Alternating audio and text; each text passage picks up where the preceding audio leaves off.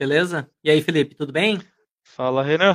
Prazer estar com você aqui, com a galera aí que está acessando o nosso o seu YouTube aí, o LinkedIn. Boa tarde, boa noite a todos aí. Boa tarde, pessoal. Valeu aí pela presença. Uh, acho que vai ser uma conversa muito interessante, porque a gente tem várias coisas aqui que não estão rolando em projetos nem no Brasil. E eu achei um cara nos Estados Unidos que já implementou NFI na nuvem, está implementando Tech Service. Então a gente vai ter bastante coisa para falar aí. Então, eu ia pedir para te falar um pouco do teu background e como é que tu chegou nesse mundo aí de SAP e como é que tá a vida aí nos Estados Unidos. Maravilha. Bom, uh, eu já atuo mais ou menos há 20 anos aí na, na, na, área de logística, na área de TI por si só, né? Comecei aí com, como trainee, como todo mundo começa, fazendo, fazendo um pouco de, como é que é, inventário, vamos lá aprender como é que funcionava lá no DataSul, esse tipo de coisa. E é, meu pai, salve meu pai aí, consultor PP, né, foi, foi gerente de consultoria aí, de, de uh, grandes consultorias no Brasil, e me ajudou, me encaminhou aí para a jornada SAP, e também um grande amigo, um grande irmão aí, que me apresentou aí na, na época da Aspen Procwork, Sonda Procwork aí, para trabalhar com a AMS, lá suportão aí, com suportando várias empresas, várias indústrias aí lá em 2003, mais ou menos. Então, mais ou menos aí uns 18, 20 anos de experiência aí trabalhando com SAP. E é isso aí, cara. Então, começando na área de suporte, vim fazendo uh, projetos, pequenos projetos, pequenas melhorias ainda na, dentro da área de suporte ali, uh, suportando o pessoal do Procure. E aí fui migrando para rollouts, fui migrando, migrando para implementações do zero. E tudo dentro do Brasil, né? E aí eu sempre tive muita vontade, muita curiosidade de conseguir trabalhar fora do Brasil. Né? Eu, eu que já, já vinha de uma experiência internacional pessoal, e aí, cara, o mercado no Brasil, o mercado fora do Brasil é muito vasto para SAP, tem muita coisa para fazer, dá para ganhar uma grana razoável fora do Brasil. Então vamos, vamos começar a procurar, né? Vamos, vamos ver o que, que tinha, né? E aí acabei, acabei tentando, tentando, tentando, e uma hora deu certo. e aí eu consegui. Uh, morei já na Austrália, na Alemanha, na Holanda, uh, e agora aqui estou aqui nos Estados Unidos. Então, graças a Deus, esse sonho pessoal deu certo e cá estamos. Oh, legal. Tá, na verdade, não é só Estados Unidos, né? A carreira é internacional, Europa, já é passou por vários lugares. E é trabalhando sempre com o, com o SAP em todos? Sempre com o SAP em todas. Uh, eu, eu, eu, sempre fui uma pessoa muito uh, self-learner, né? Eu sempre quis aprender muito, muito sozinho aí. Desculpa estar tá fugindo um pouco as palavras, mas uh, tem, sempre tentei aprender bastante sozinho e, e fui, fiz uma certificação, né, na época, certificação de SAP SD, mas não parou por aí, né? Então, eu mesmo aprendi, uh, fuçando mesmo, aprendi uh, Transportation, e hoje eu tenho no meu currículo talvez os dois módulos principais que eu atuo é o Transportation e o SD. Mas uh, a interface, ainda mais fora do Brasil, né, cara, você, você ser um módulo só fora do Brasil é bem complicado. Aqui a galera exige bastante que você seja o MMSD, que você seja o SD Transportation, o Transportation WM, você nunca pode ficar numa casinha só. No Brasil a gente fala de complicações tributárias, né, vastamente conversado aqui no canal, uh, que acaba trazendo a gente por dentro de uma caixinha só, porque se o cara for fazer SD e MM numa complexidade de localização Brasil, o cara não faz projeto nunca, né, não vai terminar nunca esse projeto mas uh, dentro do aqui fora você tem que fazer outras coisas sim. Então é, foi aí que minha carreira começou a andar bem e sempre pegando oportunidades nos dois módulos, né? Então eu, eu sempre deixo a dica para todo mundo que está começando, quem que quer quer fazer uma carreira de SAP, siga siga um modelo, siga um caminho, né, de um módulo, talvez um módulo principal, um MM, um SD, um FI, mas tem que cair para outro módulo é, lateral ali do Transportation, hoje não é mais Transportation, está caindo para o TM, né? Mas você vai aprender FI, caia um pouco para o CO, porque ficar parado no, no, numa linha reta só acaba fechando as possibilidades. Então, se você olhar meu currículo hoje, eu tenho um projeto SD, um projeto transportation, projeto SD, um projeto transportation, três transportations, dois SDs. E vamos lá, né? O que importa é ter empregabilidade, estar tá sempre atualizado aí em tudo que está rolando. Ah, isso, isso aí é, é, é, bem verdade. Eu estou sempre falando com o pessoal e, assim, você tem que conhecer uma base, tem que ter um módulo, uma base ali, você é FI, SD, MM, ok, uma base, mas você tem que ter uma especialização também. Tem que é saber alguma coisa a fundo e conhecer as integrações. Então, é importante isso. Hoje, é, é difícil, assim, o cara trabalhar sem ter algum tipo de integração, algum módulo adicional. Várias empresas estão botando FI, eles têm o Financial Supply Chain, eles têm o Treasure, eles estão fazendo integrações com outras uh, soluções da SAP em nuvem, BTP. Então, o cara, ok, posso conhecer o FI, mas eu tenho que ter alguma coisa que me diferencia. Eu sou um CO, conheço uma Trio Ledger, que é outra coisa que tem uma demanda grande. Agora, tem outras funcionalidades do S4HANA que tem muito pouca gente que conhece. Tem um negócio é que é Group Reporting, que é para consolidação. Tem, sei lá, meia dúzia de consultores que já implementaram ele no mundo. A gente tem uma demanda absurda. Aqui na consultoria que eu trabalho, quando tem que achar alguém para fazer group reporting, é um Deus nos acuda. Não tem e olha, especialista. E, e, olha que engraçado você falando sobre isso, e, e me, me, veio na cabeça a história de. Voltando nossa realidade de localização Brasil, né? Que talvez 90% da nossa galera que está aqui do, do, do chat aqui vai, vai, vai saber, né? Então, eu comecei a aprender transportation porque não tinha ninguém para fazer transportation na, na, época que eu trabalhava. Eu falei assim, meu, se não tem ninguém, para mim é uma oportunidade de, de ser o único, né? Aprendi nota fiscal eletrônica, aprendi na época, ainda era papel, né? Mas fui aprender nota fiscal eletrônica na raça, porque ninguém queria fazer. Comecei a fazer electronic invoicing mundial na empresa que eu estava, uh, por falta de pessoas que, que, eram, que eram interessadas no assunto, né?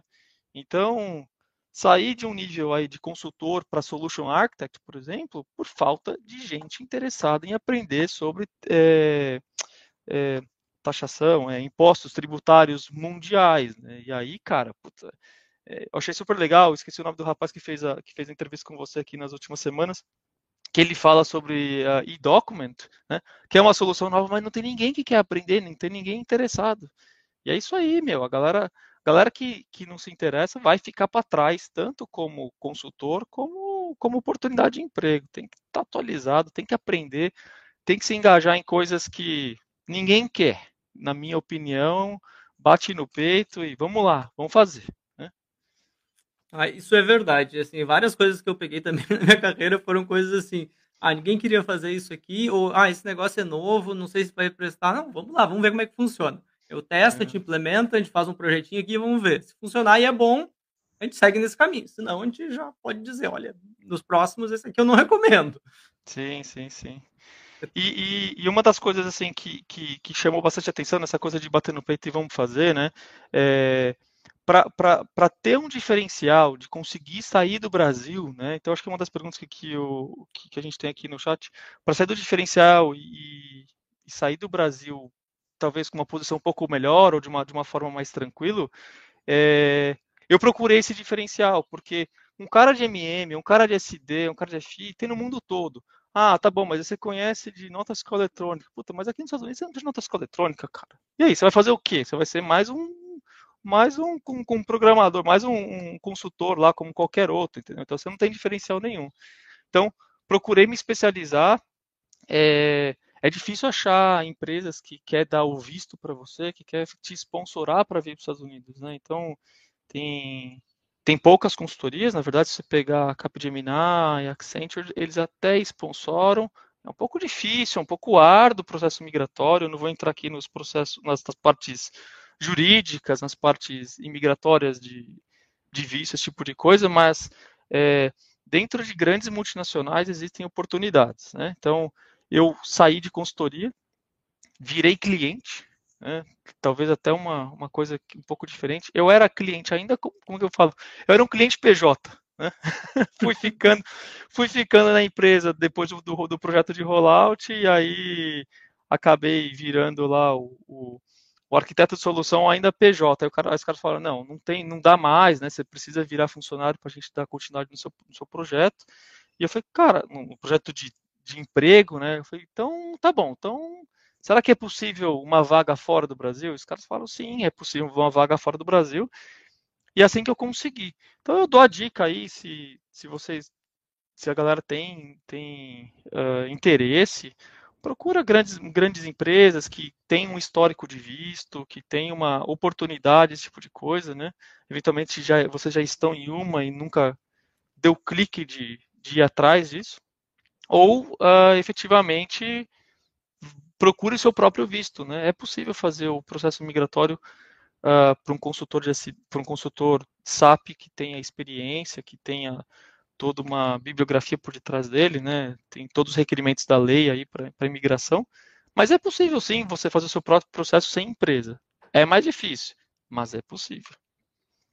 Legal. É, é, acho que nos Estados Unidos talvez seja um pouco mais difícil. Eu posso falar rapidamente da Europa. Verdade, verdade. Na verdade. Europa é bem mais fácil, porque a maioria dos países uh, da Europa Central tem o Blue Card. E basicamente, se você tem uma proposta de emprego na área de TI, o governo te dá um visto. Ah, tem uma proposta de emprego na área de TI, ok. Faz o processo por conta, sem nenhuma influência da empresa, só mostra a carta de oferta da empresa e o governo te dá um visto. Eu fiz assim para vir para a Alemanha, eu já conheço muita gente que veio para a Alemanha, para a Holanda e alguns outros países fazendo a mesma coisa. O duro é barreira de idioma, né, Renan? Vamos para a Alemanha, vai falar inglês, né? Porque.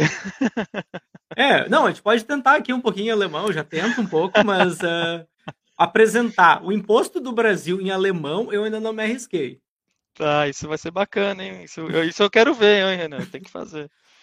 Eu, eu, eu, tenho um colega que é alemão e fala português, e quando tem que fazer uma apresentação em alemão sobre os impostos do Brasil, ele fala. Eu que falei, legal. não, falar de ICMS, apuração de ICMS, essas palavras aí não vai rolar. Manda, manda, o, manda o, livro lá de, de, de DSAP de 1997 que explica toda a parte tributária para a galera falar, leia aí, a hora que você entender, volta aqui. Mas é isso aí, tá. cara. Eu acho que eu acho que tem, tem, tem bastante oportunidade para a galera que queira migrar aí. É muito bom. Não, é legal. Eu, eu vi uma pergunta aqui, até vou destacar do Lúcio, que ele falou assim: ah, como é que funciona esse negócio de fazer projeto em vários países e as localizações? Isso é uma coisa que várias pessoas me perguntam agora que eu estou na Alemanha e faço alguns outros projetos de rollout para outros países. Ah, mas e como é que funciona a localização? Como é que tu faz localização Espanha, Itália e outras coisas? Eu vou te pedir para falar um pouco dos Estados Unidos, eu posso dizer assim, na Europa, a localização, ela é basicamente a tampinha da caneta, né? O ECP entrega a caneta inteira e a localização é ali uma pontinha do negócio. É isso aí. Eu não, ela tá lá no final dos processos. Normalmente o que é localizado é o que a gente diz, ah, é o escopo de finance, é tax code, cálculo de imposto, um relatório legal, mas eu não tenho aquela localização do Brasil que eu tenho que desenhar um processo completamente maluco, diferente, com documentos distintos. Como é que é aí nos Estados Unidos? É, é, eu, eu, costumo dizer que o Brasil, ele é, um, ele é um, a implementação de SAP, ou os processos SAP Brasil, né, eles são tax-driven, eles são direcionados à área tributária. Então, quando você começa um projeto no Brasil, você pega, cara, me dá seu livro fiscal, deixa eu pegar a lista de CFOPs para começar a brincadeira, né?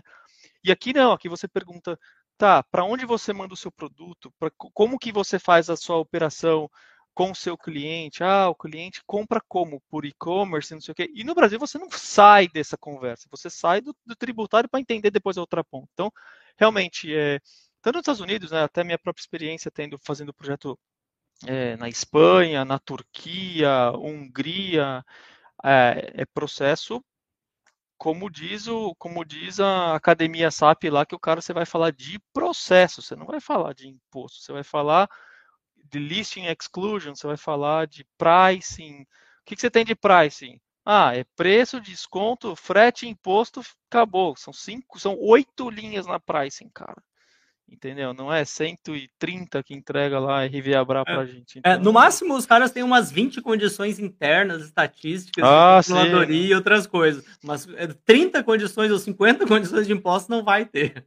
É, então é tranquilo, eu acho que, que é, depois que principalmente a gente brasileiro que sai, claramente 90% da galera que está no Brasil hoje sai para o mundo afora, fazer localização ou fazer projeto fora, é, putz, cara, se torna uma piada. Eu não, não quero usar essa palavra porque é, é, chato, né? Mas tá bom, não é piada, é mais fácil, vamos assim chamar. Então, vai que vai. É, é a discussão é, é, completamente diferente, concordo totalmente contigo. E as discussões, às vezes, que a gente tem em finanças, eu vejo aqui nos projetos da Alemanha, é umas coisas assim que no Brasil, não, mas isso é sério mesmo. Caras estão discutindo como é que vai ser o formulário de cobrança de cliente para quando eles imprimem a carta para mandar para o cliente. O problema é, ah, na França a gente quer que tenha esse texto e na Alemanha tem que ser esse outro texto com esse outro logo. Eu, isso é sério? Esse, esse, é o problema mesmo? É, o nível de preocupação é outro, né, cara? É, é até, eu até, até gosto de brincar, vou falar uma coisa meio mais pessoal, assim, mas aqui nos Estados Unidos, por que, que o americano ele é conspirador, né? Puta, vamos queimar a minha, a minha, a minha meu correio aqui, né? Para ninguém ver o meu lixo, né? Pô, cara, o cara tem uma economia estável, tem uma segurança é, de vida aqui, de, de, policiamento, esse tipo de coisa. O cara está se tá preocupando com a conspiração, o que, que o presidente vai fazer, não é com. Né? Então, é, é, no nível SAP também é, nesse, é, é assim, né, cara? O cara se preocupa com a fonte do forma, ele não se preocupa com, com, com os detalhes da tampa da caneta, como você falou, né? Então, é outra pegada. Ah, é verdade. É, e tem mais uma pergunta falando aí de Estados Unidos. O Simeão também perguntou como é que é a diferença de trabalhar diretamente com americanos e trabalhar com brasileiros, se é muito diferente. É, cara, é bem diferente. O, o brasileiro ele se relaciona é, quase que como um seu amigo em duas semanas de trabalho, talvez três semanas você já está saindo para jantar com o cara, você está eventualmente fazendo um churrasco ali, vai ter um almoço da galera, já, já, já se entrosa no futebol, né? E aqui a relação é de trabalho, bem trabalho assim, né? Tipo, das 8 às 5 você trampa e você é colega de trabalho. Na Alemanha também era assim comigo. É, você é colega de trabalho e depois acabou, né? Você, você, não vai jogar futebol com o cara, você não vai jogar boliche com o cara, é, acabou, né? Acabou. É simples assim. Então, é mais frio? Por um lado, sim, é mais frio. Por outro, é mais profissional né? Então você, você acaba tirando um pouco essa essa coisa de, de, de, de entrosamento que algumas pessoas você não quer ter essa conversa, você não quer levar para o churrasco na sua casa, né? Mas nós como brasileiros a gente acaba fazendo futebol e fazendo churrasco, né? Então você chama quem que, que você quer que seja seu amigo depois, né? e leve adiante. Mas é bastante diferente sim o relacionamento. É, acho em todo lugar do mundo, né? Então você pega a gente Estados Unidos, da Austrália é muito parecido com o Brasil, os australianos são bem parecidos. Na Alemanha, você pode falar melhor do que eu, Renan, mas a minha experiência era, meu, o cara era das 8 às 5 e 5 e 1, se cruzar na rua, o cara não sabe nem quem você é, cara. Não, é assim, e não, na Alemanha tem outras coisas também, é, é, era bem comum, 5 horas o cara tá com a marreta aqui, no ar, deu 5 e 1, ele larga, não termina nem a marretada. E outras coisas que já me aconteceram, assim, na numa reunião, quando eu trabalhava na SAP, numa reunião, o clima esquentou, teve uma discussão super acirrada, dois caras estavam discutindo, terminou a reunião, eles saíram, foram tomar um café, conversando de boa, relax, é isso aí. se não tivesse acontecido nada. Não, não, lá era profissional. Aqui não, agora eu saí, fui tomar um café, não, não tem problema nenhum. Lá era só negócio, lá eu tinha um problema, aqui estamos de boa. E tem é... uma outra pergunta aqui da Alemanha. O, o Érico quer saber de alguma história de colônia que aconteceu aí da tua experiência na Alemanha. Ele falou que tem muita experiência com a Alemanha. É que a gente não vai começar a fazer o filho da mãe. Eu vou pegar esse Érico. Ele estava comigo lá, ele por isso, ele vai se lembrar do dia da, das, das, da Olimpíadas lá, que tinha, tinha uma galera meio estranha andando em colônia, e ele quis se juntar com essa galera, e eu falei, Érico, vamos trabalhar, né, meu? Sacanagem, vamos mudar de assunto. eu te pego depois, moleque, você vai ver. Mas uma coisa que eu queria falar, né, é, é só para só fechar um pouco do assunto aí do, do, da diferença de trabalho, da forma de trabalho, né, é, na, na eu, vou, eu, vou, falar um pouco da Alemanha de, de novo, né, não, não quero perder o foco do, do dos Estados Unidos, mas é, eu me lembro, e, e também para trazer perspectiva para as pessoas, né, hoje no, nós, no, nós brasileiros, nós somos muito generalistas, né, então a gente acaba conhecendo, ah, o cara SD, o cara acaba conhecendo do processo de ponta a ponta lá, desde o contrato, cotação, sales order, delivery, billing, nota fiscal, integração com FI, o cara já manja, já põe o pezinho dele no CO ali e já cai 4i, já sai fazendo configuração, tá faltando, né? E aqui, cara, aqui não é assim. Na Alemanha também não, não foi assim comigo. Lá é assim, cara. Você foi contratado para ser o SD do projeto. Se você é mais um SD de projeto, você vai ter que perguntar o que você vai, qual é o seu escopo de trabalho. Por quê? Porque tem o cara que faz só criação de, de é, tipo de ordem de vendas e categoria de item. tem o cara que faz pricing, tem o cara que faz delivery. Mas, assim, mas como assim, né? A gente, nós brasileiros, pelo menos para mim era super difícil, não entra na nossa cabeça que é possível que um cara só cuide de, de é, delivery type.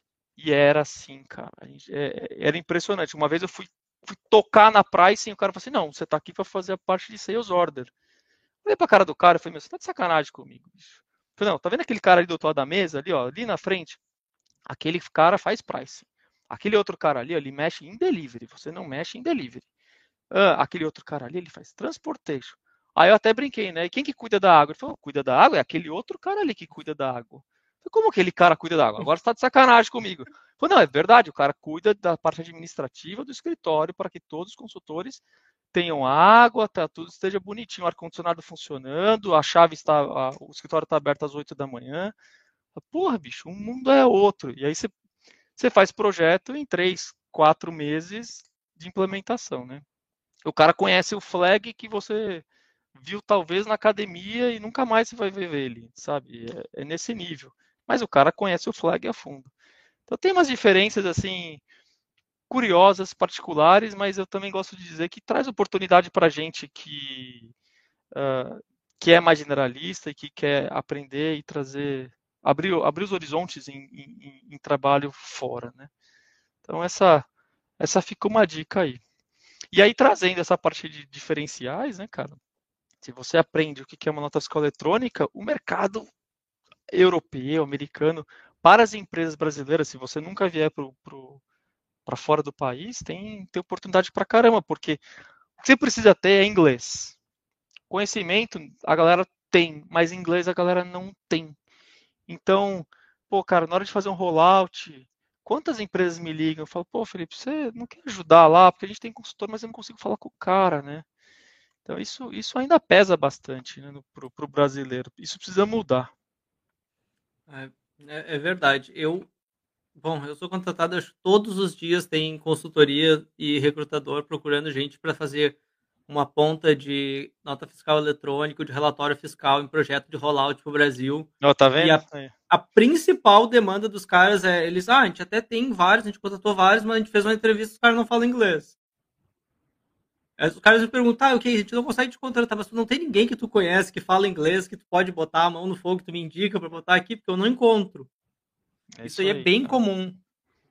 Isso, e, e, e, é isso que eu falo, se às vezes se você tem um inglês, ou se você está procurando ter um inglês, cara, é, é, a galera vá a fundo, porque isso vai te dar taxa hora lá em cima. Isso vai te dar oportunidades de projeto de novo. Né? Não estou falando que para todo mundo precisa morar fora do Brasil, não. Quem sou eu para dizer, mas é, mesmo trabalhando no Brasil, você pode ganhar em dólar, cara. Ou, galera, a, a, ou em euro, ou em libra. Eu conheço amigos que, que ganham em libra no Brasil, cara. Aí você fala assim, como assim ganha, cara? As consultorias gringas vêm para o Brasil babando e, e, procurando esse tipo de, de, profissional. E falta o quê? Falta idioma para o brasileiro. Então eu, eu mesmo conheço aqui, cara, eu pego uma mão aqui eu conheço só uma galera que fala que tem um inglês que eu falo, beleza, esse cara vai, sabe? Então fica a dica aí de, de, de, de aprendizado e, e mandar para frente, cara. Oportunidades para todo mundo. É verdade, eu até vou falar, vou fazer um jabá rapidinho. Eu tenho um colega que postou as três vagas de para trabalhar PJ do Brasil para gringos, só precisa falar inglês e conhecer um módulo. Tem vaga de SD e de desenvolvedor, Fiori, ABAP. Opa! Tá procurando, tô procurando no Brasil e a gente não tem encontrado fácil. Até depois eu compartilho no LinkedIn, então a, a, um colega meu que tá, tá contratando. Mas então tem as oportunidades, isso é um fato. E, e eu sou contratado bem seguido para essa questão de rollout, porque os caras não acham consultor pontual para fazer essas partes nos projetos, porque não tem fala inglês. Então é difícil. É, começa. Eu, eu, eu já trabalhei fazendo advisor para projetos do Brasil.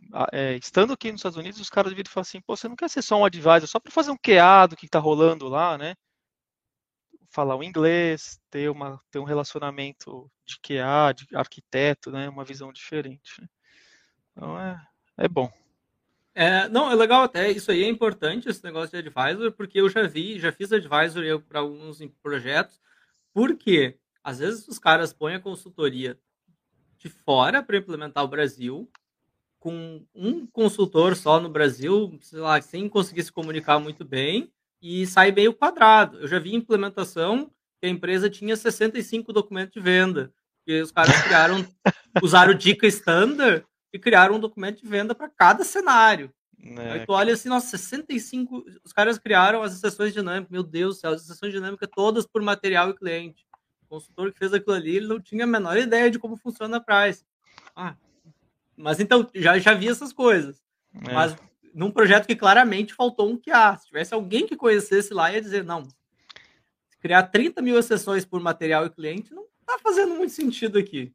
E isso, isso também te dá, dá oportunidade para a galera eventualmente ter um segundo emprego. Né? Aqui nos Estados Unidos é muito comum que o consultor ele esteja é, alocado full time em um projeto e ele consiga fazer pontual em outro projeto ou em outros projetos, né? Então fazendo QA, é, e quando eu falo de fazer QA, cara, uma dedicação talvez de 5 horas, 6 horas na semana, cara. Então, pô, cara, eu trabalho aí 8 horas numa empresa, mais meia horinha por dia aqui, uma horinha fazendo uma reunião, avaliando o sistema para outro, você levanta uma grana, como, como o bom americano gosta de fazer, né?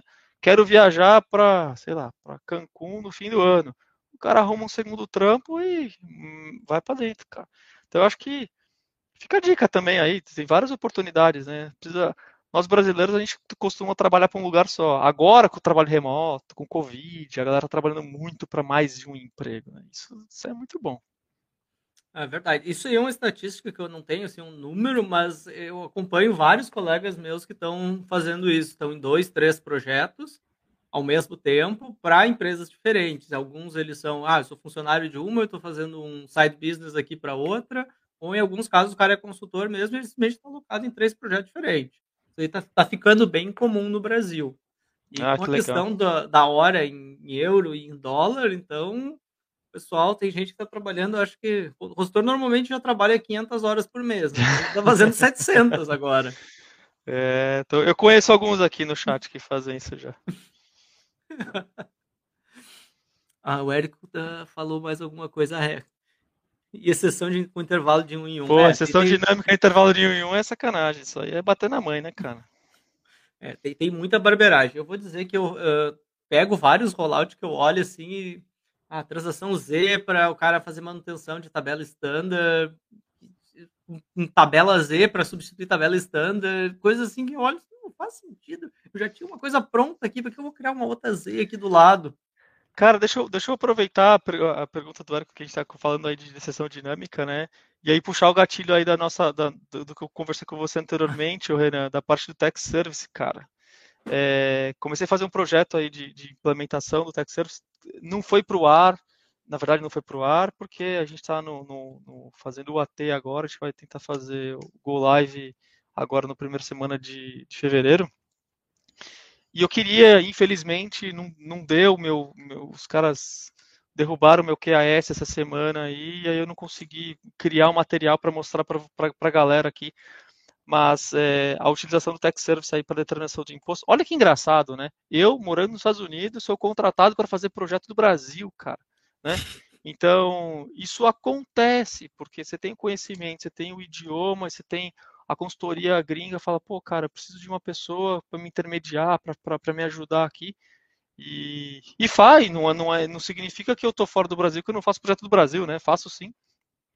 E aí, puxando esse assunto do Tech Service, é, é uma ferramenta que eu tinha minhas dúvidas no, no, passado, até uns seis, sete meses atrás, se ia funcionar bem. A SAP tem, tem liberado bastante atualizações aí.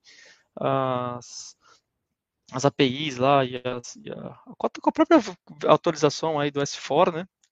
Está trazendo muitas possibilidades e funciona muito bem. E o consultor que hoje faz a sessão dinâmica vai morrer, né? O consultor que faz tax group lá, o grupo de imposto do, do da JB Tax, vai morrer. Então, cuidado a todos aí. É uma solução que traz aí, a gente fez um, só para falar um pouco tecnicamente, né? Uh, nós fizemos, nós contratamos um produto da Valara, sem fazer propaganda, mas só comentando aqui. É, fizemos avaliação de várias, várias empresas, acho que tem, são três fornecedores no Brasil hoje, né? São três hoje. E a Valara são todos da gringa, né? Porque as empresas que eram do Brasil, todas foram compradas. É a Valara, a Sovos, Sovos e Vertex. Syntax. Isso, é, é isso aí. Todas foram compradas. É isso aí. E aí, e aí, aí a gente acabou cria lá uma fórmula dentro da, da pricing para poder fa fazer algumas tratativas. E essa pricing chama o Tech Services, que chama o conector externo, que chama lá a ferramenta que fica na web super fácil para o usuário fiscal é, dar manutenção na parte tributária, e isso volta para o SAP já em formato de, de ordem de vendas, com tax code determinado, com CFOP determinado, com direito fiscal determinado, com tributação determinada. Então, inclusive com a parte de dos, dos, dos, direitos fiscais, com os textos legais que vão para a nota lá, que aparece no DANF, XML, já mapeados. Então, cara, aquele trabalho de Atão Betax tá morrendo, hein? Tá morrendo, galera que se cuide aí, ficar para trás rapidinho nisso. Então, Bom, e não é sem tempo, né? Porque esse negócio eu tenho, eu, eu vou ser bem honesto, eu tenho pavor de configurar Jotun Betax. Eu acho que em 2021, 2022 agora é uma coisa muito braçal ainda para ser feita, carregar Excel com milhões ou com milhares de condições, fazer migração na produção. Eu, eu acho que é uma coisa que eu gostaria muito de fazer mais vendas de tech service para conseguir botar eles nos projetos. Mas é, mas é uma coisa é uma coisa com o tempo, né? Então, assim, eu acho que a SAP saindo do ECC, indo para o S4, né? Estou falando que tem acontecido, né? Saindo do ECC, indo para o S4, trazendo uma solução de cloud NFE, trazendo uma solução de tech services, você começa a trazer plataformas é, em nuvem e coisas que dão mais suporte para a empresa e tira da empresa uma parte que não, não agrega valor, que não gera valor para o negócio, para o business. Eu, eu gosto muito de focar assim, cara, TI hoje, né, ou até então, representava um valor muito grande, um custo muito grande para uma, uma organização, gerando qual valor de negócio? Não, nenhum ele só dá continuidade operacional. Né? É só para estar tá, é, tax compliance, é só para poder fazer funcionar. Claro que faz parte, claro que faz parte. Precisa ter isso, não nenhuma empresa sobrevive. Mas a gente precisa gerar valor. E é por isso que eu, que eu comentei, é, aqui nos Estados Unidos você pensa em processos, em projetos que geram valor, que você vai criar uma API de e-commerce, né? Que você vai ter uma tela estilo Amazon de compra para o cliente. Isso gera valor, isso dá visibilidade para a empresa. E não o JB Tax, cara. Não NFE, cara. É necessário por conta de vista de, de tributado do governo? É.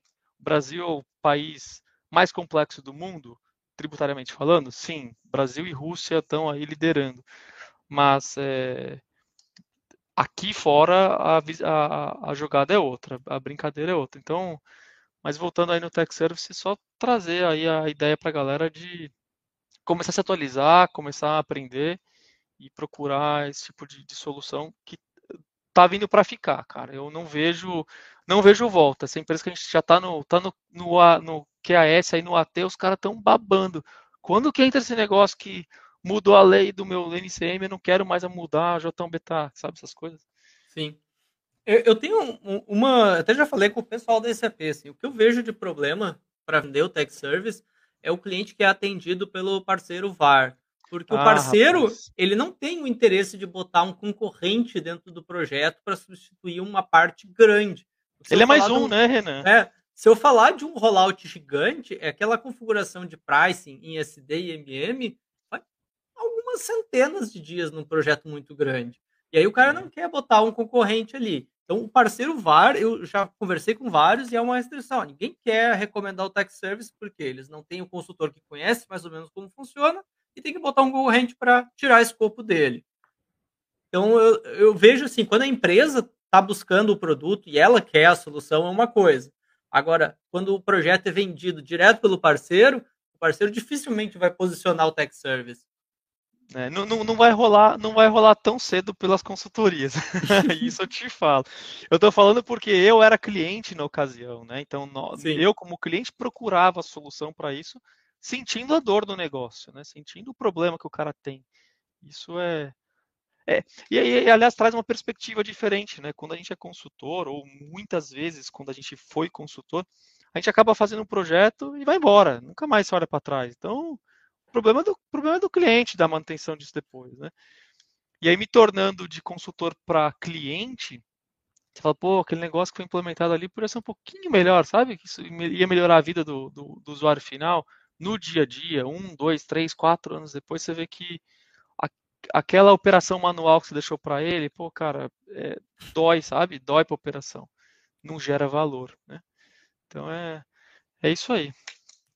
É, é, eu, eu vejo isso. Na, na consultoria que eu estou, a gente oferece o Tech Service, já ofereci para vários clientes. A gente ainda não conseguiu vender para TI Global, porque eles têm suas restrições com se a solução em nuvem nova da SAP, que eles não têm referência de outro cliente que está usando já na produção. Então, esses foram os principais problemas. Para nós, eh, para minha consultoria é interessante, porque em termos de custo, é mais barato implementar o Tech Service do que eu botar um consultor SD MM no projeto por tantos dias. Então é mais fácil a gente vender um projeto de rollout usando o Tech Service porque barateia o custo do rollout total. Mas é uma questão de tempo, né, cara? É, é, é igual o Cloud NFE, cara. Quantas pessoas que é, é, tem medo de mudar do GRC para o NFE? Um monte, né?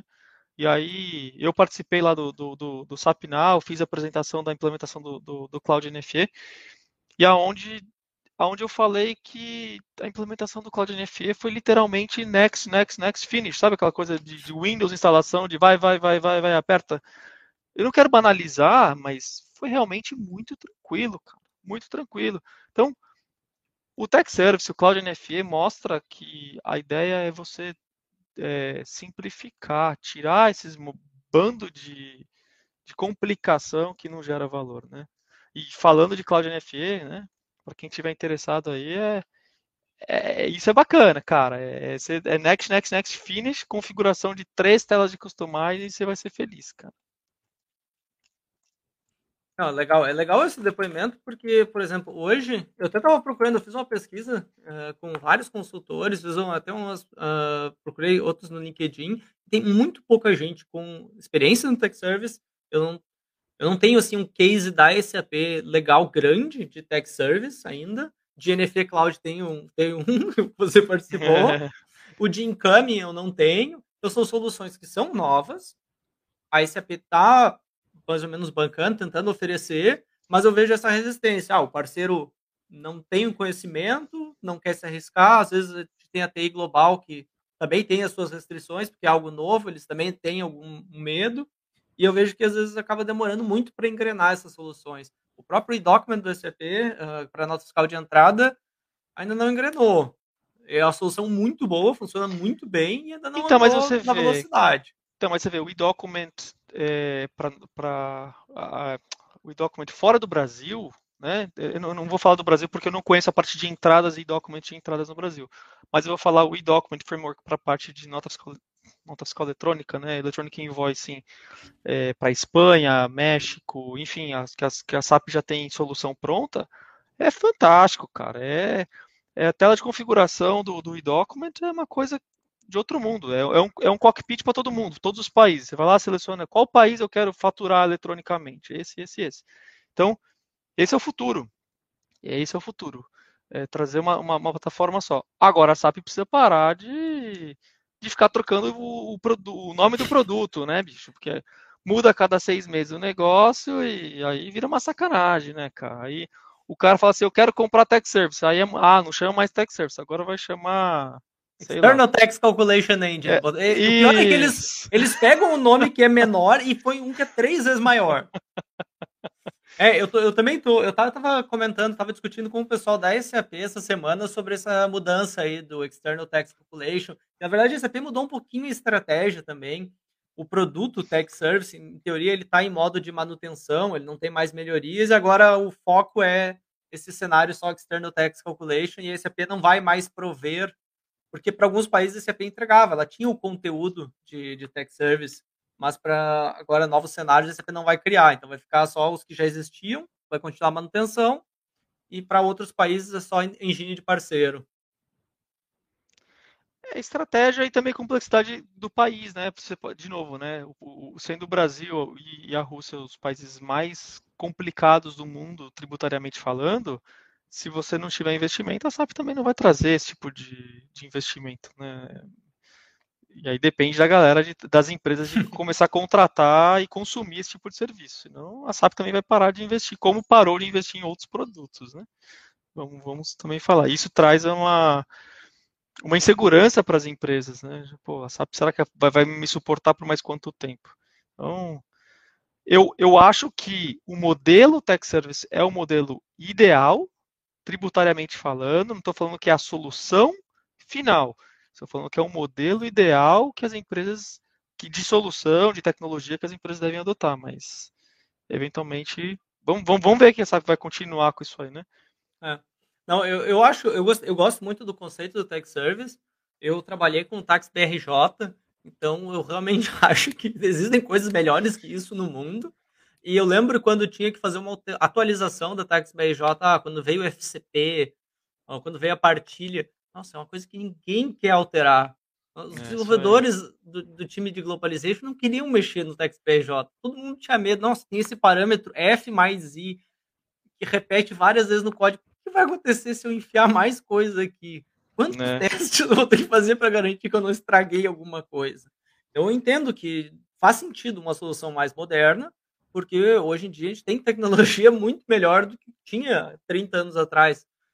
Hoje é, a localização não tem 30 anos, mas tem 20 e poucos, é, 20 e poucos anos atrás.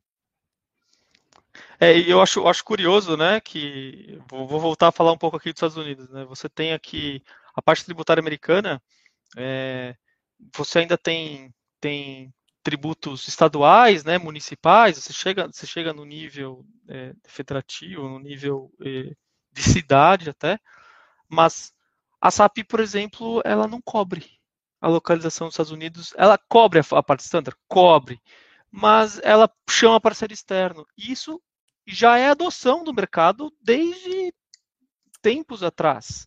Verdade. O, externo, o external, exatamente, cara. O external tax calculation foi inserido no, no mercado americano que eu conheço, né? É, e simplesmente é assim, e ninguém questiona. Né? Agora, uma, agora uma curiosidade, fui, fui fazer um rollout aqui nos Estados Unidos, e aí o cara ele falou assim, não, Felipe, aqui é muito complicado. Eu falei assim, não, não é muito complicado. Bicho. Não, a gente usava Vertex, a gente está agora dentro do SAP, com um monte de tabela Z. Falei, cara, deixa eu ver esse negócio aqui. Cara, juro para você, cara, é, foi 30 linhas de código, cara. Você fala, pô, mas. Você, ou seja, você imagina você pegar a Fórmula 320 lá da. Da Price. E você traduzir em 30, em 30 linhas de código, cara. Juro para vocês, não, não, não tô querendo ser é. chato, não, mas é, é, é nesse nível de facilidade. É por isso que eu falo. Um cara que é bom no Brasil, cara, o cara faz chover fora do Brasil. É. Faz chover, cara. Faz chover. É, eu lembro disso. Eu trabalhei, eu trabalhava na SAP, eu trabalhei em 2009 com FI, e tinha o External Tax Calculation, que era o Vertex, e tinha muito cliente que usava. E a complexidade dos Estados Unidos é diferente, né? Porque não é aquele um milhão de exceções dinâmicas. É basicamente por domicílio fiscal. Então, o principal problema Exatamente. é que muitos domicílios fiscais que têm alíquotas diferentes. Exatamente. Mas tinha muito cliente já em 2000 e, é, 2009 que usava Vertex para calcular isso. Só que, de novo, é, é, calculado lá em FI, é lá no final do processo. E, FTXP, vamos lá, FTXP. Exato, né? FTXP, basicamente isso. Tem umas perguntas aqui do Lúcio. O Lúcio quer saber, uh, que você ele falou assim, você participou de uma solução de um aplicativo mundial junto do DCP e a solução podia ser standard. E ele perguntou uma outra coisa que eu acho que está relacionada, que é, pode falar sobre empresas adotando soluções externas quando poderiam utilizar o standard? Existem, é, eu acho que eu talvez eu vou trazer para um, não vou, não vou falar de soluções externas, mas eu vou falar de, de, de substandard, né? É, ou de best, best practices ou de é, possibilidades. Eu acho que dentro, dentro do contexto de um, de um profissional consultor, nosso trabalho é aprender o que o mercado faz, aprender as melhores práticas, adotar essas melhores práticas Uh, não estou falando melhores práticas SAP, não, o que a SAP divulga no site, não. Estou falando de melhores práticas do que é possível ser utilizado, explorado dentro do SAP Standard, né?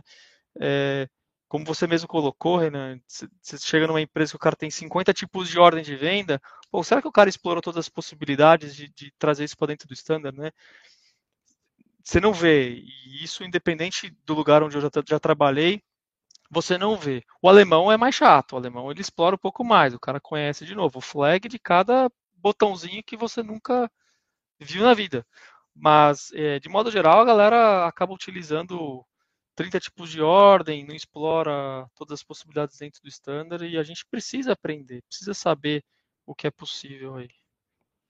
É, eu lembro, eu fiz um projeto que eu descobri uma funcionalidade. Já trabalhava nessa empresa há uns 6, 7 anos. Eu descobri uma funcionalidade nova durante um projeto que tinha a configuração standard para ler texto de material perigoso para nota fiscal. Isso eu aí. Nunca tinha visto isso. Eu trabalhei 6, 7 anos na nota fiscal e nunca nenhum cliente tinha me perguntado nada sobre aquilo. E aí um dia, num projeto, um cliente perguntou, tá, mas eu tenho esse campo aqui que diz de material perigoso, de onde é que vem isso aqui? Aí eu comecei a fazer engenharia reversa, porque eu não achei documentação, não achei nada. É uma coisa, uma funcionalidade criada, sei lá, muitos anos atrás, não estava bem documentada. É. No fim, o cliente acabou usando, porque precisava criar um material dentro da transação de material perigoso e atribuir um texto standard, e ele levava automático para a nota o texto. Tá vendo? Então precisa achar é o cara. É, é uma coisa que eu via já em vários projetos, era sempre os caras tinham uma tabela Z ou uma, um desenvolvimento em BAD para preencher texto de material perigoso. Hum, hum. É isso aí.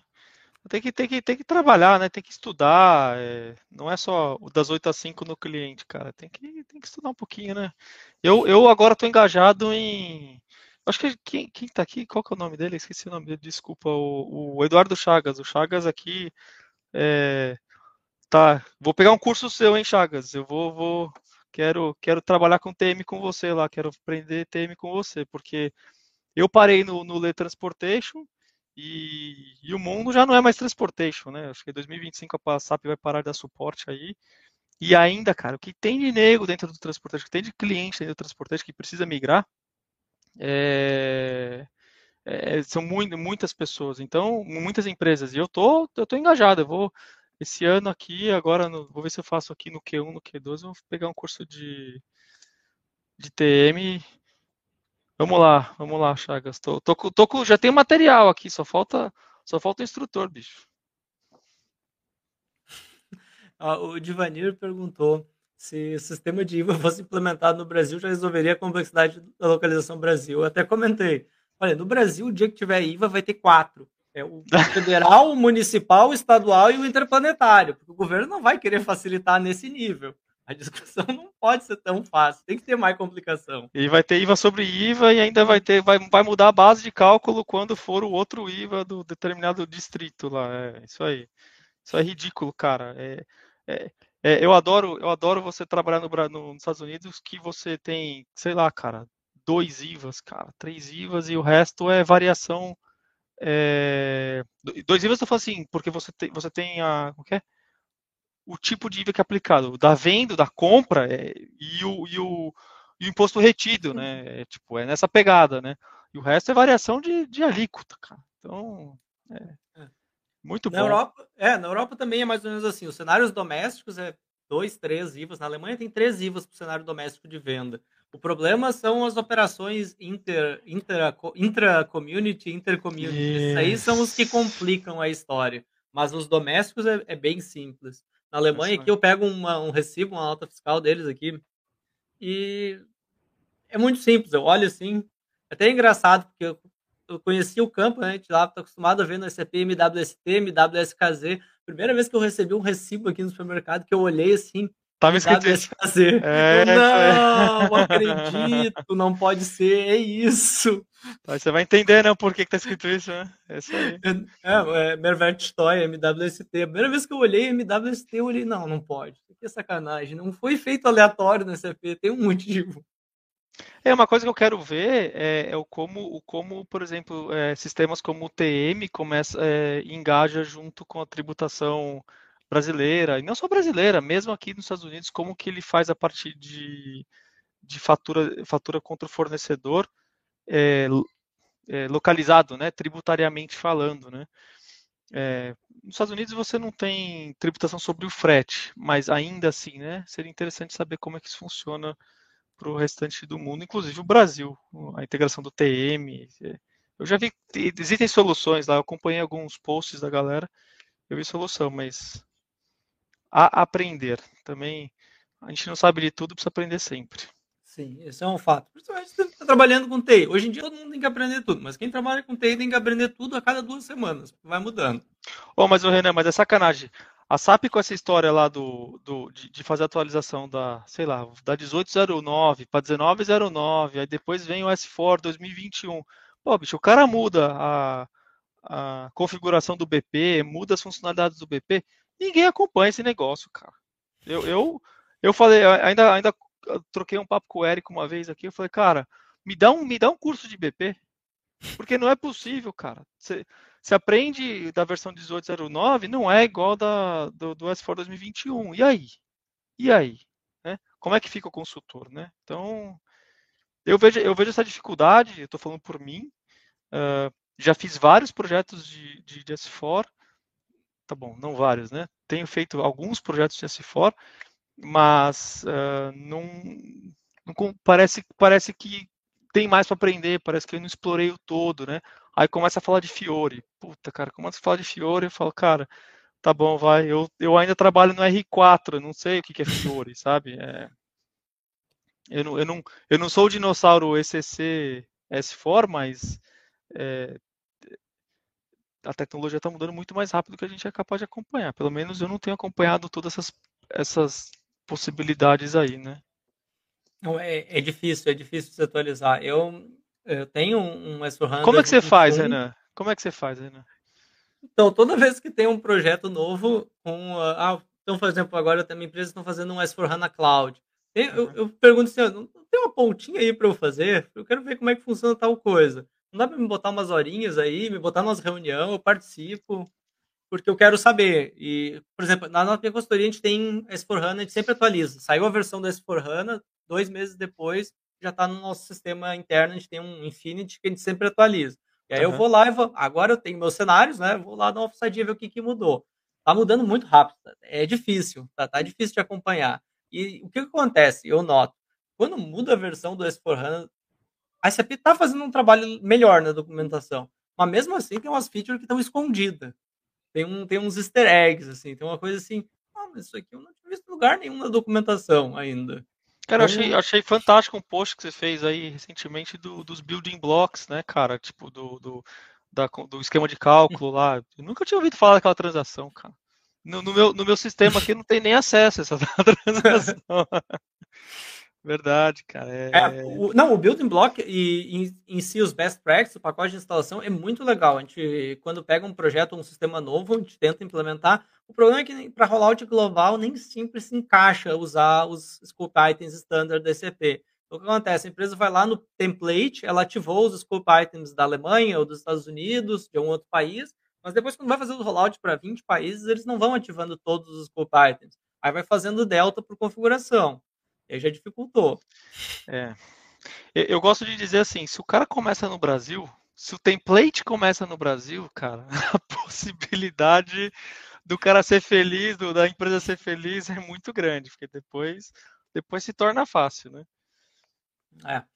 Mas é, é uma funcionalidade bem legal. E uma das vantagens que tem do. Até vou fazer a propaganda de novo do Best Practices, é porque ele já cria cliente, cria material para você fazer workshop com o cliente.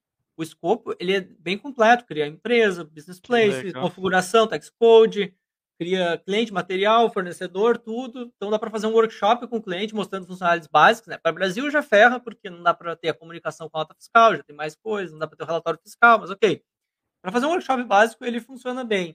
E ele faz configurações uh, que, por exemplo, a gente não tem que não é customize. Então ele cria condition record, ele cria várias coisas que não são customized, que são dados Olha transacionais. Então é, é, legal, é interessante. É um baita acelerador aí para workshop mesmo, né? Muito, muito bacana, cara. Muito, muito legal. É. Não conhecia, não conhecia a funcionalidade, fica a dica aí. Que legal. É, com o. Só que o problema é, a instalação dele não é tão fácil. Eu instalei no ambiente para testar tem uns errinhos, assim, aquelas coisas assim. No papel ah. diz que é rapidinho, mas tem vários errinhos, tem que fazer umas alterações, tem que mexer Ô, Renan, se fosse, de se fosse automático, a gente não estaria aqui, né, bicho? Vamos lá, vamos, vamos, vamos. Ainda bem que tem um cara que pensou nisso. Não deixa funcionando redondo, senão não tem consultor mais, cara. Tem que trazer, tem que trazer a é. galera para trabalhar, bicho. É verdade, mas é, é legal, vale a pena, principalmente para quem for fazer projeto de S4HANA do zero, ah, pelo menos os atuais que eu peguei agora nos últimos dois anos já usaram best practices, instalado baseado nos scope items. Claro, para o Brasil aí os deltas são imensos, é um, é um outro, é um outro projeto. É outro mundo, implementar né? o ECP no mundo e implementar o ECP no Brasil. O Brasil está mais ou menos fora do mundo, ou é outro mundo aí. Começa no Brasil que vai dar certo. Se você, se você está aqui escutando esse canal do YouTube ou do LinkedIn, fique a dica. Se você é arquiteto de solução, comece no Brasil. Comece um template no Brasil que você vai ser feliz pro resto do mundo. É justamente o contrário que acontece nos meus projetos. Claro, Mas a porque maioria- as empresas vêm da Europa, né? É, e o custo de implementar no Brasil, honestamente, o custo de implementar um projeto no Brasil é mais ou menos o custo de implementar em sete ou oito países, dependendo da complexidade dele. Então, eles vão jogando o projeto do Brasil. Não, o Brasil vai lá para o final. Acontece em uma ou outra empresa de adiantar, caso o negócio seja muito grande no Brasil. Mas como não é a maioria dos meus clientes, o negócio deles no Brasil é médio, não é o maior ah, negócio que tem no Brasil, ele acaba ficando para o final. Você sabe que esse foi um dos motivos pelo qual eu saí do Brasil, cara? Assim, um, um dos, né? Claro, tem os lados, o lado pessoal, mas eu também tava. Desculpa a palavra, mas eu tava meio de saco cheio de, de, de ter que fazer rollout.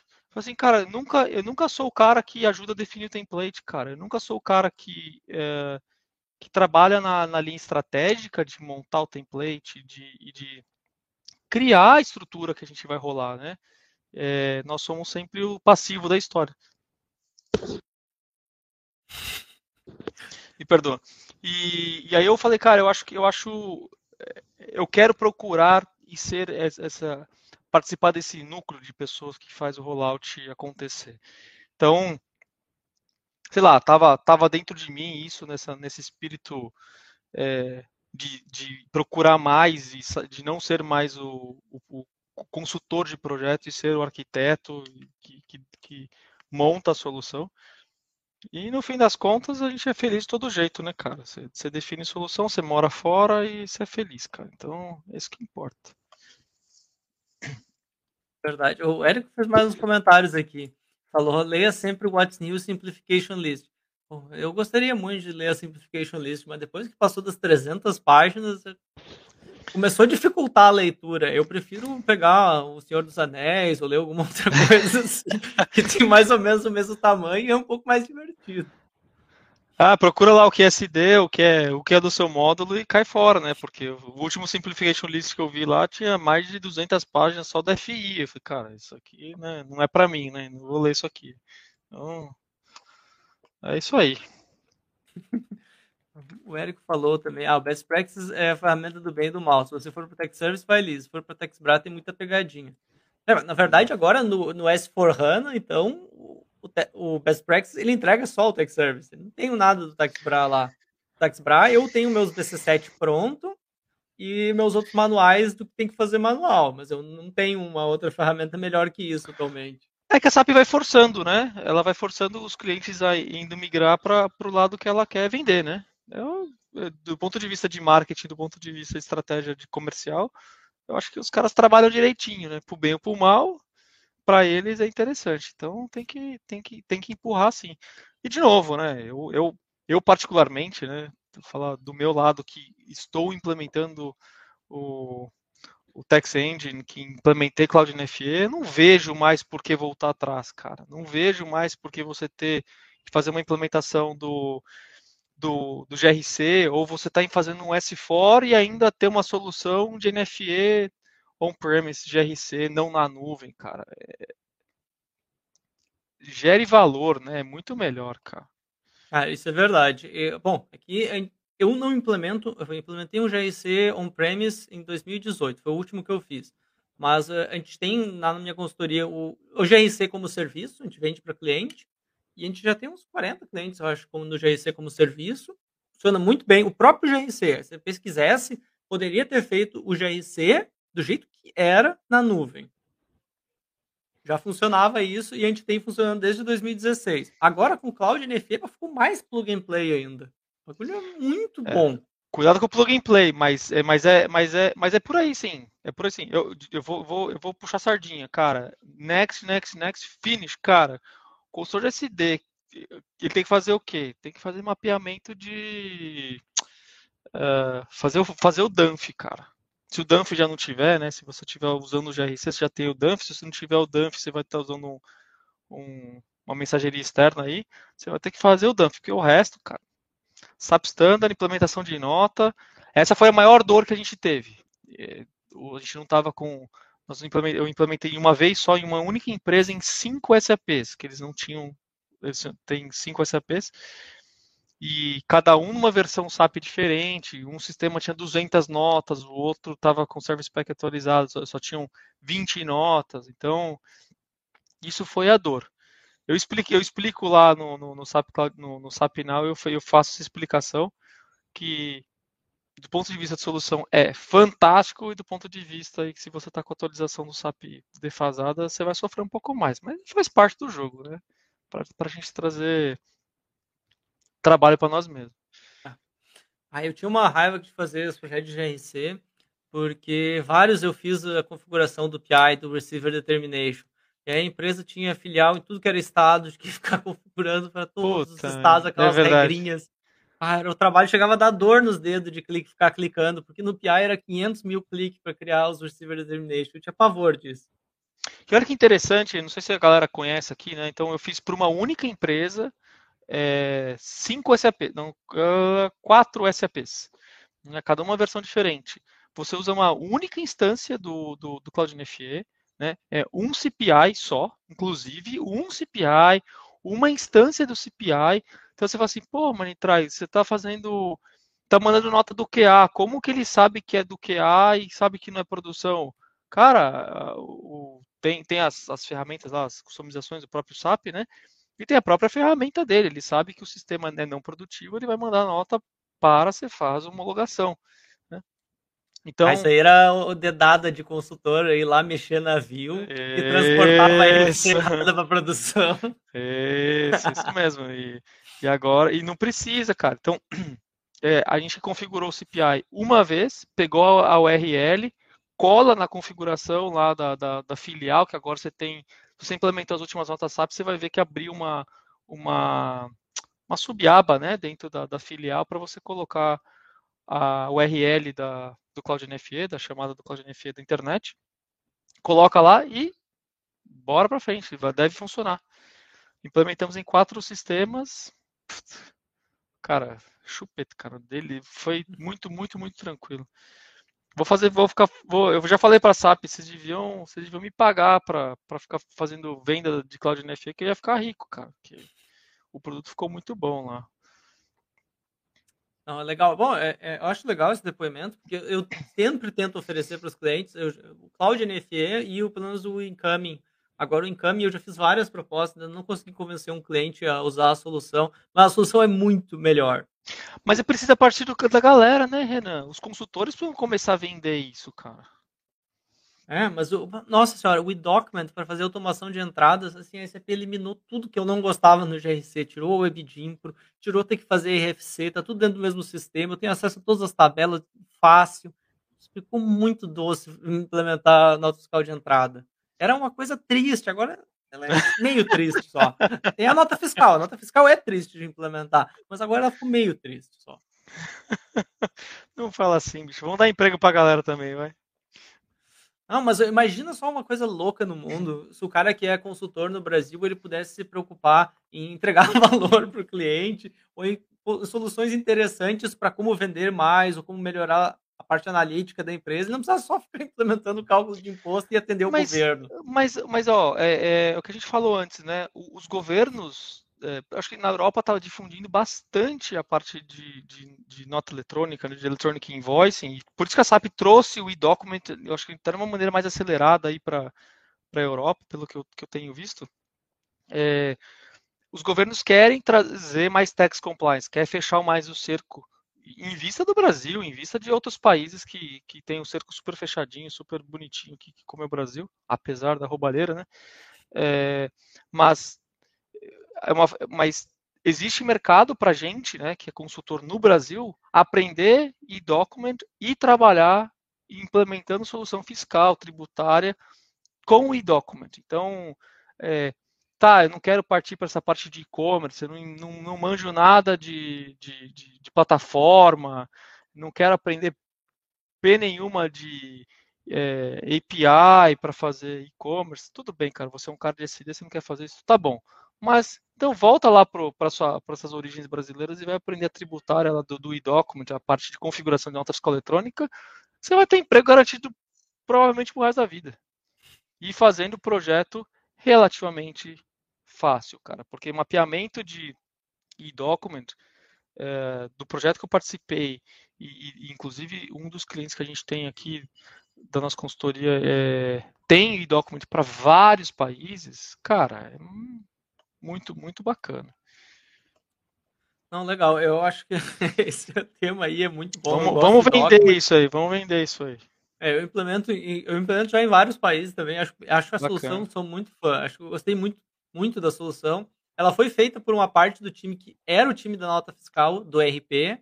Então, os caras que faziam, que fizeram lá JBNFE, MapXML e essa parte, eles são o time que criou, estava lá no começo do projeto do Document Framework, porque era, o, era de fato a invoice eletrônica mais complicada que tinha no mundo caras olharam assim, não, a gente já conhece isso aqui, para criar um framework global a partir do que a gente já sabe, já viu o que acontece no Brasil, não é tão difícil. Sim, sim, sim. Ah, o Érico tá aqui, ele ainda tá um pouco na zoeira do, do Tech Service. Ele falou é plug and pray. É. plug and pray é ótimo. Não, acho que, acho que a ferramenta é legal. Vou, vou, acho que vai vingar ainda. Principalmente é para o S4HANA Cloud, porque não tem outra opção também. Cê, ali ela é obrigado a vingar. Você chegou a participar de alguma implementação do, do S4 Cloud ou ainda? Como é que tá isso aí, Renan? Porque eu tenho. No eu Brasil, tenho... não. Ah. Quer dizer, no cloud, cloud real, não. Porque assim, a SAP fez uma zoeira de nomes. A SAP tem, tem os conceitos de indústria, mas a SAP pega e adapta esses conceitos para um, uma nomenclatura própria da SAP. Então, eu tenho, eu já fiz esse for HANA Cloud, mas Private Cloud, que é basicamente igual ao on-premise. E aí falar, não muda nada, né? É... Não muda nada. É simplesmente a infraestrutura, é, não é do cliente, né? Não é um servidor próprio da empresa, é um servidor no hyperscaler. Só isso, muda ah. isso. A SAP tem umas outras versões, são as três versões de cloud, mas só uma delas é o seria um cloud, seria um cloud público, que é o multi-tenant, que está todo mundo na mesma instalação. Eu estou discutindo, eu não tô, não tenho um projeto ainda de Brasil, mas a consultoria que eu trabalho está fazendo uma implementação de cloud pública numa empresa industrial nos Estados Unidos. Uhum. Então a gente tá, até vai provavelmente vai sair um case grande. A empresa chamada Phoenix Contacts, não um problema, já, já, já tem essa informação deles, estão implementando isso para HANA Cloud. Então estou vendo algumas coisas. E eu tenho uma instância do S4HANA Cloud oh, de parceiro. Tem algumas coisas, é, a, a, a, solução ainda precisa evoluir. Né? Vamos falar que ainda tem coisas que podem ser melhoradas, senão depois eu ainda sempre me xingar. Uh, porque tem muita coisa que é feito manual.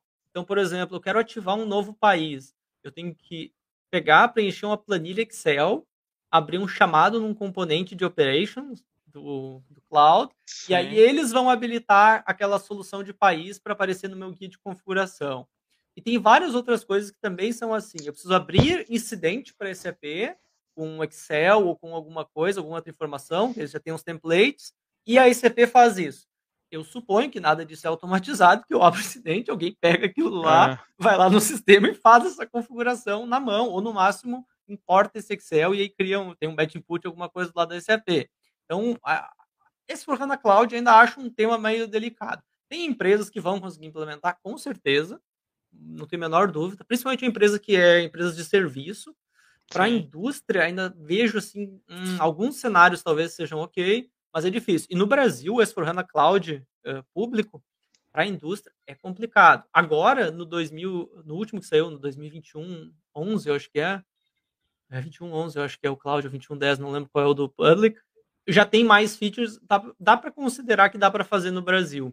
Porque antes eu não tinha interface para criar a fiscal de importação, Agora já tem. Eu não tinha interface para preencher shadow do CPR, do, do Document eh, Reporting Compliance. Agora já tem. Então agora dá para considerar que okay, é factível de implementar. Mas Antes é uma coisa... muito difícil. Mas é uma evolução, né? A SAP está é. evoluindo, acho que em todo esse ponto da, da, tecnologia. Eu tive uma conversa com, com um grande amigo meu aí que trabalhou comigo, ele é gerente de projetos na SAP aí, e ele está fazendo essa parte de, de escalonar esses servidores pra, que, que serão on-cloud para os clientes, né? E ele está falando que a SAP está investindo pesadíssimo nessa solução e que é, é, de novo, né, é uma questão de tempo, né? Começa a fechar o cerco aí do ECC é, de, de, suporte, todo mundo vai virar S4 e a ideia da SAP não é virar o S4 on-premise, é já virar S4 on-cloud. Cara, eu entendo que é difícil, mas a SAP está puxando o cloud, você vê, por todas as pontas? Por todos os lados, do Cloud NFE, do Text Service, do, do, do, do próprio ERP, vamos assim chamar, né? Então, tem muito. Cara, eu, eu, eu, começo, eu começo a, a, ver e a trocar ideia com os meus amigos e, com, e, ver posts e artigos e começa a aparecer cifra nos minha, no, no meus olhos, porque a oportunidade, cara, tá aí, cara. A gente está tá hoje num momento de trabalho remoto e eu com várias oportunidades da própria SAP que está investindo pesado em soluções e tem que aproveitar sim, cara. Mas aí o Érico vai falar que o S4 não gerencia serial number serial. do Fiore, mas é que tá, né, cara? É uma questão de tempo, né? Eu acho é, que não é, por exemplo, tudo, na nota tudo tem fiscal, evolução. A nota fiscal tem uma coisa engraçada, né? Porque eu tenho um aplicativo Fiore para fazer display da nota, mas se eu quero editar a nota, é, já dou meu 2N. Tenho algumas é, coisas então. que ainda estão indo no caminho. Uma hora eu acho que a gente vai chegar lá. Sim, eu sim, tenho sim. Uma, um comentário aqui do Divanir que eu tenho que ler, que é Gosto da proposta do Cloud NFA e tento vender, mas chefe de TI ainda coloca barreira para evoluir. Se a CP disser que o ECC vai estender a garantia, vai ter CIO rindo de orelha a orelha. Verdade. Eu tenho muito é. cliente que tá. O principal motivo dele migrar para o S4HANA é eles não querem deixar para o final, porque eles acham que vai ter um gap muito, vai ter um, uma fila muito grande de projeto e não vai ter consultor para fazer o projeto. Eles só querem migrar por causa do deadline da SAP. Mas eu acho que, mas, é, é, Divani, eu acho que o que precisa mudar na, na, na cabeça do, do, da chefia de TI, vamos assim chamar aí, né, é, é, o conceito do que você tem hoje, né, porque você tem uma solução on-premise que te gera um custo, que te gera um consultor de, de, de, PI, que te gera um consultor de SD, que te gera, que, que consome toda essa, que, que gera essa despesa, cara, que é alta de servidores, de manutenção, de, up, de updates, upgrades, etc, etc. E no Cloud você não tem nada disso. Então, se você trouxer para um lado de benefício, né, o como o, o quão benefício financeiro isso traz, o cara faz a implementação contrária, ele faz a implementação hoje, ele não vai esperar o S4, ele não vai esperar para depois, ele vai trazer mais para perto. A gente, eu me lembro, para vocês terem uma, uma, uma ideia de números, nós saímos mais ou menos de 100 mil euros ano de custo para manter servidores para 30, não, para 40 mil euros de custo para manter a solução de NFE funcionando. E quando eu falo custo, estou falando todo mundo, né, cara? Estou falando desde físico, infraestrutura, até o consultor que, que antigamente metia a mão na massa para arrumar a nota que está na engrenagem. E agora você precisa de alguém que abra um chamado na SAP se a nota estiver na engrenagem. E não para mais, cara. Não, não existe não essa para. coisa de parar na engrenagem. É, pode, pode parar? Tá bom, cara. Não vou falar que não para, meu, mas eu fiz o Go Live, eu, eu tive uma issue de Go Live, cara. Sabe? O que é uma issue de Go Live? O usuário preencheu errado. Aí eu liguei na SAP, ó, deu, deu engrenagem. O cara falou, meu, né? Não tem nem como prever uma situação dessa. E indo para a cloud, a SAP também começa a garantir que todos os funcionários, é, todas as companhias trabalham de forma uniforme. Então o cara faz um teste gigantesco antes de liberar uma versão, uma atualização. Então, isso aí, cara, tem que, tem que mudar a, a cabeça dessa, dessa galera aí. O Érico, ele é o mensageiro do capiroto aqui, né? Ele sempre tem um contraponto. Ele tá falando ah, que no NFE a licença é baseada em volumetria. De fato, ela não, é baseada não, não, não. em volumetria. Mudou. Mudou. Não mudou? Mudou. No GRC? Não, no, no Cloud NFE. Ah, não, ele tá falando no GRC. No GRC sim, ah, é tá volumetria. Bom. E no NFE Cloud, a licença era baseada em número de documentos. Uh, pelo, para o Document in Reporting Compliance no futuro, a ICP quer uh, que seja baseada em legal entities, em entidades legais. Sim, sim. Mas, de fato, isso é uma questão do CP Document Compliance. Eu tenho discussões com clientes, porque se a empresa tem um volume muito grande de documentos, ele pode ficar um pouco mais caro do que algumas outras soluções. Então, isso é um fato. Mas aí eu te digo, Érico, por exemplo, para outros países, é, tem uma solução do Document Compliance que é o Custom. Então, você não precisa comprar o full solution do ECP. Você pode procurar um parceiro que já tem uma solução que tem um custo menor. Tem várias empresas que são é, provedores de EDI, o negócio deles é tráfego de documentos, então, então, normalmente, em número de transação, eles têm custos mais baixos do que ter o full solution completo ECP. No caso é o, do basic, Brasil, é o Basic Solution, né? O, é, exato. Tá. É, é, é, o Basic Solution. Tem alguns países, a ECP quer extinguir ele para novos cenários, né? Porque eles viram que eles estavam perdendo também muito para EDI provider, porque os caras trafegam bilhões de documentos por dia. Então, para eles, o custo marginal era muito baixo diferente da SAP, que ainda não tinha esse volume e esse ganho aí de escala. É. é eu sei que eu sei que quando a última vez, quando nós implementamos a, a, a, a subscrição lá era diferente a forma de, de, de pagamento aí para um, um outro cliente que foi fazer advisor, os caras falaram, não, mudou a forma de precificação, fica tranquilo. Ah, beleza. Que eles tinham um volume menor de emissão de notas. Então, não, legal. Eu acho que, nossa, a gente já englobou assim 500 mil assuntos, né? A gente falou de migração de consultor para ser consultor fora do Brasil, como é a vida de consultor nos Estados Unidos, de SD, de imposto, de nota fiscal na nuvem, de tech service. Entramos em detalhe, a gente falou de configuração, já estamos betax, a gente entrou em, em view aqui falando. E eu te perguntar se tu tem mais alguma coisa que tu queria deixar aí de observação alguma coisa que é importante mencionar aí para quem está vendo?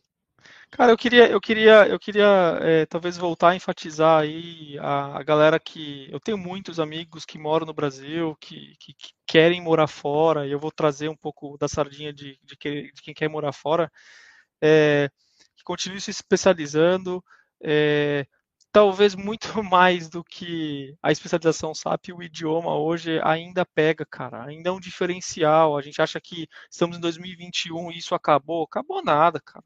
O brasileiro ainda não sabe falar inglês, cara. Então, se especialize, é, fale inglês, procure, procure seus sonhos, cara. Crie, é, ache inspirações, procure um mentor. Tem tanta eu, eu, vejo o, Felipe dos Anjos aí e outras pessoas aí criando é, pro, pro, projetos de mentoria no LinkedIn, cara, isso é fantástico para a galera que está começando. Isso é fantástico. Eu mesmo é, tento me espelhar nisso, estou trazendo uma pessoa para eu ser mentor e, e, e, vamos motivar quem está começando, quem tem o sonho também de ser consultor SAP, porque o, isso o mundo não é só nosso, o conhecimento não é só nosso. Vamos compartilhar. Acho super legal, Renan, que você compartilha posts fantásticos de configuração, de coisas que ninguém conhece. Preciso agradecer você aqui em público que eu copiei a sua solução de exclusão do Piscofins. Literalmente copiei essa solução. Eu olhei e falei, ah, o Renan publicou lá, vou copiar a solução dele, vamos ver se funciona mesmo. E funcionou, né, de primeira. Então, é, é isso aí, cara. Tem que queria trazer aí essa mensagem de motivacional para todo mundo que queira morar fora, que está começando com SAP e não desista dos seus sonhos. Não, valeu, foi muito legal. E eu ia dizer mais uma coisa, agora eu ia falar de volta e te agradecer, porque na verdade eu te conheci porque eu achei uma resposta tua no community. Ah, é verdade. fui te procurar no LinkedIn e disse: Ah, um colega me perguntou isso aqui, eu não sabia, eu procurei no community, achei uma resposta tua, valeu. É isso Foi assim que eu te conheci. Verdade, então, é assim mesmo. É, é, assim, o negócio é assim, se a gente compartilha e divide alguma coisa, coisas boas acontecem, isso é um fato. Isso aí. Tamo, e, e assim, se, se, alguém tiver uma dúvida aí, que eu puder ajudar, eu tô sempre aberto, cara. Não, não tem tempo ruim, cara. Já ajudei tanta gente na, na, na minha vida com, com o SAP aí, continuo ajudando, documentação, solução Talvez eu vou cobrar um churrasco depois aí, mas aí o churrasco depois, quando eu for para o Brasil, quando você vier para cá, a gente faz junto e tá tudo pago. Tranquilo. E bom, o churrasco no Brasil é mais fácil, né? O churrasco em dólares vai ser ah. mais de cobrar dos brasileiros. Pô, mas aí o cara vai ganhar em dólar no, no, no Brasil, ah. aí tudo bem, né, meu? Aí tudo bem. Então, cara, valeu, muito obrigado pela conversa e valeu todo mundo que estava aí. Teve bastante interação, bastante discussão no, nos comentários. E boa noite, pessoal. Obrigado, Renan. Um abraço, galera. Um abraço. Tchau.